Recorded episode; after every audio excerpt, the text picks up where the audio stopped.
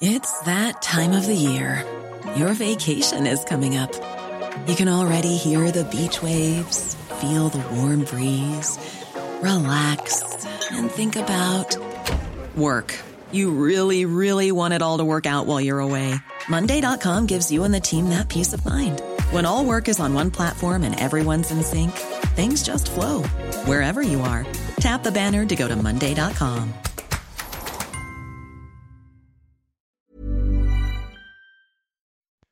Salut tout le monde et bienvenue dans le Morning Mood de ce lundi 15 novembre. J'espère que vous avez passé un excellent week-end et que vous êtes en forme pour ce nouveau week-end. Alors je sais, le lundi matin, le Morning Mood est un peu plus tardif. Euh, je prépare notamment la semaine, les différents objectifs que je me fixe. Euh, c'est voilà, un peu la routine en fait de début de semaine. Euh, des petits objectifs pour atteindre des objectifs moyen long terme, mettre de petites actions en face des actions concrètes hein, pour pouvoir ne pas être frustré que ces objectifs de moyen et long terme, alors pas forcément d'ailleurs qu'en matière de trading, hein, par exemple ce matin je commande deux bouquins, deux livres pour les deux prochaines semaines, euh, en plus, avec maintenant les livraisons euh, en une journée, ça va très très vite. Et euh, voilà, le but en fait, c'est tous les jours après de se mettre des petites routines, que ce soit le matin, en cours de journée ou le soir.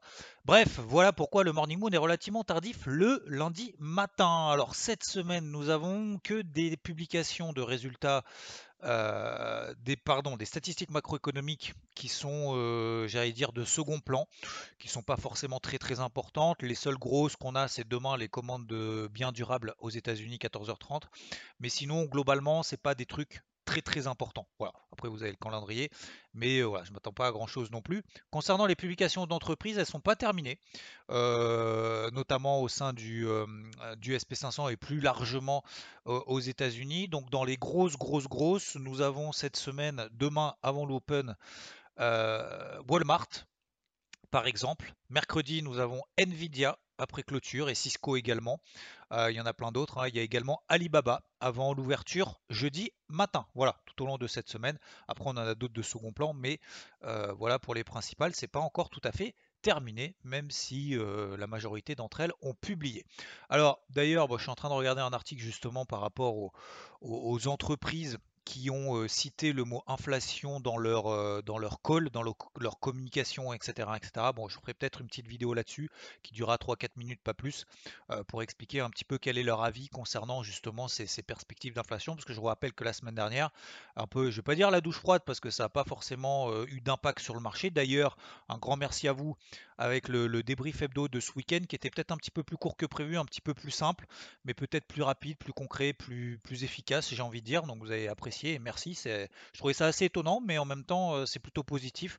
Donc peut-être faire des vidéos un peu plus courtes. Mais bref, tout ce que je voulais dire, c'est que dans le débrief hebdo, j'expliquais notamment que tant que le taux à 10 ans aux États-Unis ne s'emballait pas plus que ça, bah finalement le marché en fait lui prête plus attention au, discours des banquiers centraux que réellement à l'inflation réelle parce qu'encore une fois l'inflation finalement euh, l'inflation en tant que telle c'est pas forcément négatif pour le marché puisqu'en fait, euh, vous savez, les investisseurs, le principe d'investisseur, et c'est ce qu'on explique aussi souvent dans l'épargne, c'est le fait d'épargner lorsqu'on a une inflation comme ça aussi importante, quand même de 6,2% en glissement annuel, euh, c'est quand même assez énorme. Mais en fait, les grands perdants, c'est ceux qui, euh, épargnent puisqu'en fait votre, votre épargne finalement perd de la valeur.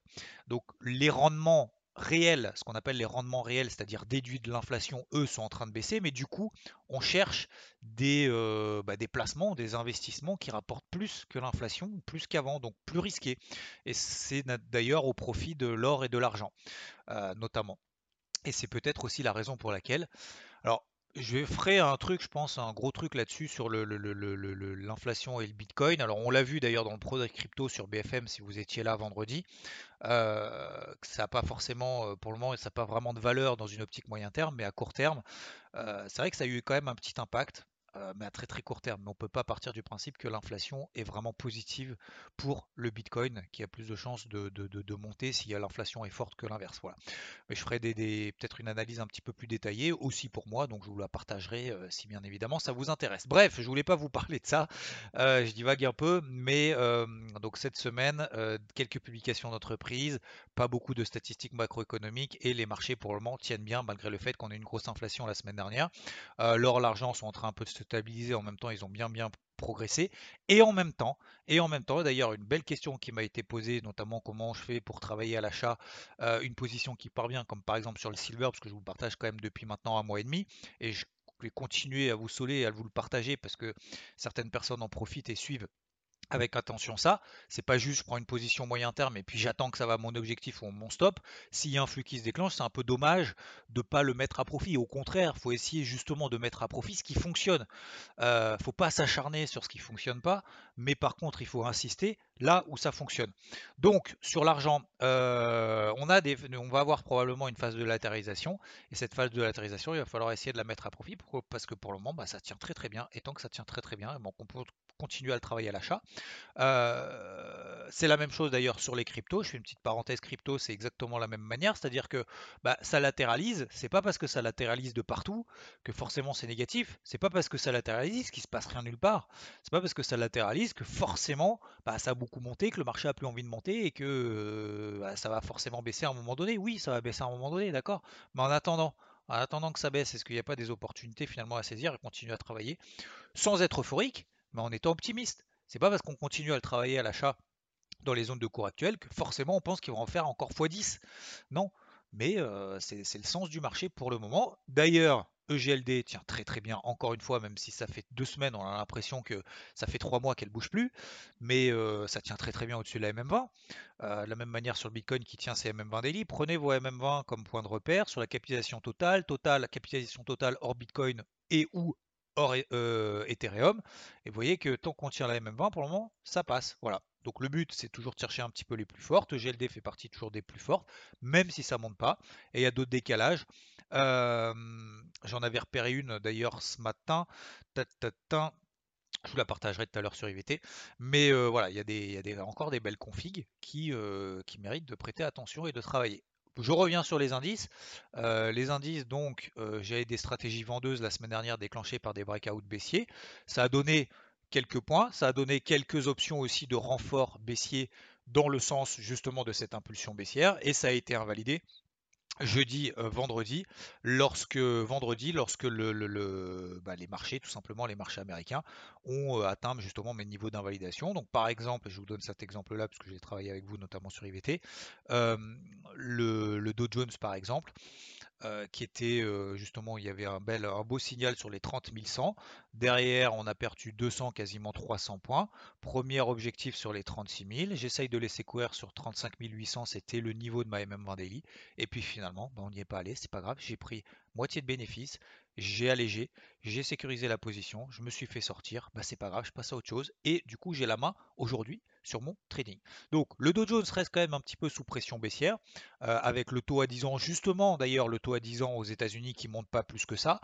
Euh, donc s'il devait, je vous rappelle qu'il y a une, une, corrélation inverse entre le taux à 10 ans aux États-Unis et les valeurs industrielles, les valeurs cycliques. Si L'inflation, si euh, l'inflation anticipée, donc le taux à 10 ans aux États-Unis, devait monter, s'accélérer, ça profiterait plus au Dow Jones qu'au valeurs techno. Et au contraire, si le taux à 10 ans aux États-Unis se replie un petit peu, euh, comme c'est le cas actuellement, eh ben, ça profite plus aux techno qu'aux euh, valeurs cycliques. Donc c'est pour ça aussi la raison pour laquelle le Dow Jones sous-performe un peu plus, notamment le Nasdaq et le SP500, même s'ils ne sont pas encore ouverts aujourd'hui.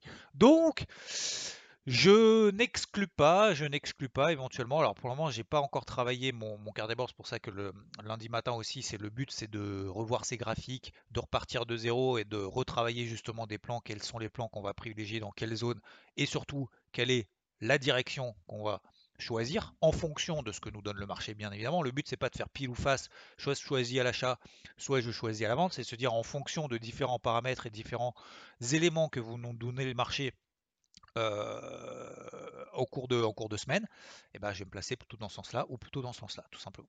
Donc pour le moment, euh, un peu out, enfin out tout du coup sur les indices. Le but, ça va être trouver justement de nouveaux, euh, nouveaux déclencheurs. Je suis ni haussier, ni baissier. Je suis assez, assez partagé justement entre le fait que ces tendances haussières clairement tiennent bien. les accélérations baissières ne durent pas, preuve en est. Et à l'inverse, c'est payer maintenant là en swing.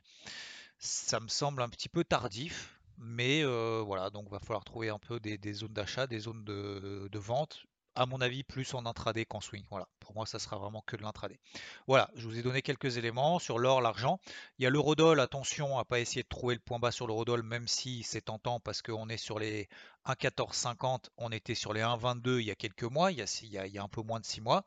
On est toujours dans une tendance baissière. Le dollar profite justement de ces perspectives un peu d'inflation, euh, sans, sans entrer non plus en mode, en mode arrachage, mais pour le moment, c'est la tendance de fond.